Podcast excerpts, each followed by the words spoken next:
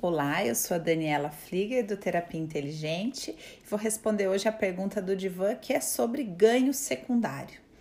Ganho secundário hoje é uma terminologia que tá, é bem comum, né? Todas as terapias fazem uso dessa terminologia, mas é legal a gente saber que isso nasce de Freud. Freud, lá por volta de 1923, 25, ele introduz na psicanálise o conceito de ganho primário e ganho secundário também depois existe uma compreensão de ganho terciário, mas a gente vai ficar aqui na, na questão do ganho secundário, né? O que, que vem a ser esse tal desse ganho secundário que a gente é, pesquisa quando uma pessoa, por exemplo, fala: Eu não consigo mudar, eu quero emagrecer, por exemplo, mas eu não consigo, eu, eu quero fazer um, uma formação, por exemplo, mas eu não consigo. A gente vai perguntar qual é o ganho secundário que você tem, por exemplo, em permanecer fora do seu peso. Aí, de repente, a pessoa fala, ah, é, eu acabo tendo que ter menos intimidade sexual com meu marido. Se hoje eu estando fora do peso, ele já é, tem uma, uma procura X, se eu emagrecer, ele vai ter uma procura 2x e eu quero evitar isso. Então, o meu ganho secundário de permanecer fora do peso é não ter que lidar com as questões da, da nossa intimidade sexual, que eu não quero. Não, não, não quero lidar com isso nesse momento. É, geralmente, esse conceito de ganho secundário está relacionado à doença, né? Freud trouxe isso com relação às neuroses, e ele vai dizer que o ganho secundário ele diz, faz referência aos benefícios que fazem com que a pessoa se mantenha ali, ou seja, são vantagens pessoais.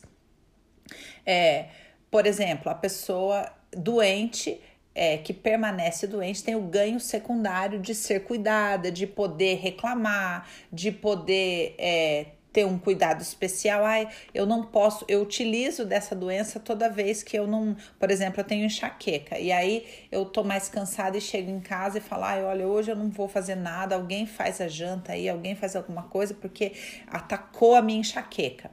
Então, o ganho secundário que a enxaqueca traz é fazer com que a pessoa consiga verbalizar, por exemplo, coisas que ela não falaria. Olha, eu me sinto sobrecarregada, eu quero dividir as tarefas aqui em casa. Como ela não consegue falar sobre isso, ela se utiliza, ela mantém, faz a manutenção de uma enfermidade, por exemplo, em função do ganho secundário, tá? Então, para que a gente descubra o ganho secundário, a gente tem que fazer perguntas simples: qual é a vantagem pessoal, íntima, que você é, tem, por exemplo, em não terminar os cursos. Ah, eu acabo postergando é, ter que começar minha vida profissional. Qual que é a vantagem que você tem de não prosperar é, financeiramente? Ah, eu continuo recebendo ajuda dos meus pais, é, eu tenho menos responsabilidade, enfim, a pessoa vai vai respondendo. O, o legal, gente, é a gente fazer uma lista mesmo e pensar qual que é todas as vantagens, até a mínima vantagem que eu tenho com esse problema. É só quando a gente esgota todas essas vantagens e que a gente admite que há um ganho secundário, a grande questão é que a maioria das pessoas fala: não, que ganho secundário que eu vou ter em estar tá doente? Deus me livre, não sei de onde você tirou isso da cabeça. Então, é, essa postura de negação é o que sustenta o ganho secundário como pertencente a uma resistência à mudança, tá? À melhora. Então, a gente vai falar em psicanálise que o ganho secundário, ele é, na verdade, uma resistência à mudança.